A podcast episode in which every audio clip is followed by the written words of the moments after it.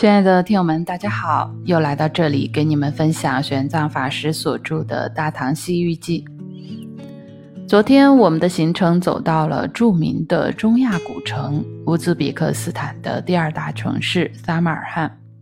今天我们即将到达杰双那国，也就是位于乌兹别克斯坦南部的沙赫里萨布兹。从萨莫建国出发，途经弥赫莫国。杰布达纳国、屈双尼加国、和汉国、卜呵国、法蒂国、霍利席弥加国等这七个小国家以后，到达杰双那国。玄奘在这一带地区也并没有写的太多，基本上都是一笔带过。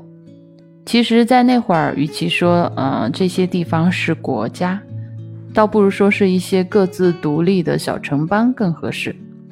基本国情和之前的撒马尔罕差异不大，在这里就不多赘述了。啊，根据玄奘记录的里程，从萨摩建国到结霜那国走了两千多里路，换算成公里的话，差不多一千多公里吧。然而，我们今天从萨马尔罕开车到沙赫里萨布兹，也不过八十公里左右。古人的啊徒步旅行，遇到山，遇到水。都得绕路，艰难程度可想而知。那这个啊，沙赫里萨布兹，我们中国古代也把它叫做史国。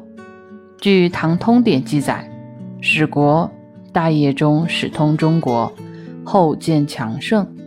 大唐贞观中遣使来贡，可见在啊玄奘那个年代，这座城市已经和我们的唐朝建立了友好的外交关系。丝绸之路上的商人粟特人当年也居住在这里。公元一千三百三十六年，铁木尔大帝在这里诞生，并随后缔造了横贯中亚的铁木尔帝国。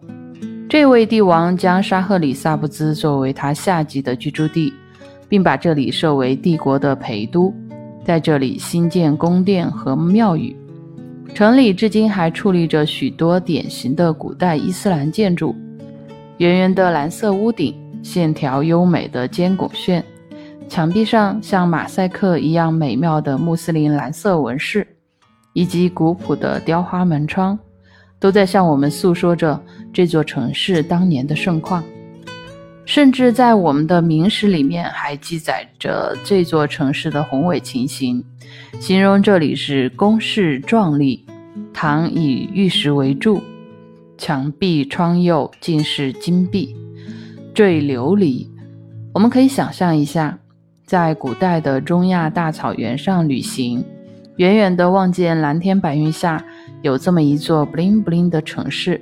那种心情就好像卡尔维诺写的《看不见的城市》那么奇幻，所以到两千年的时候，啊，沙赫里萨布兹的历史中心被联合国教科文组织列入世界遗产名录，当然是当之无愧了。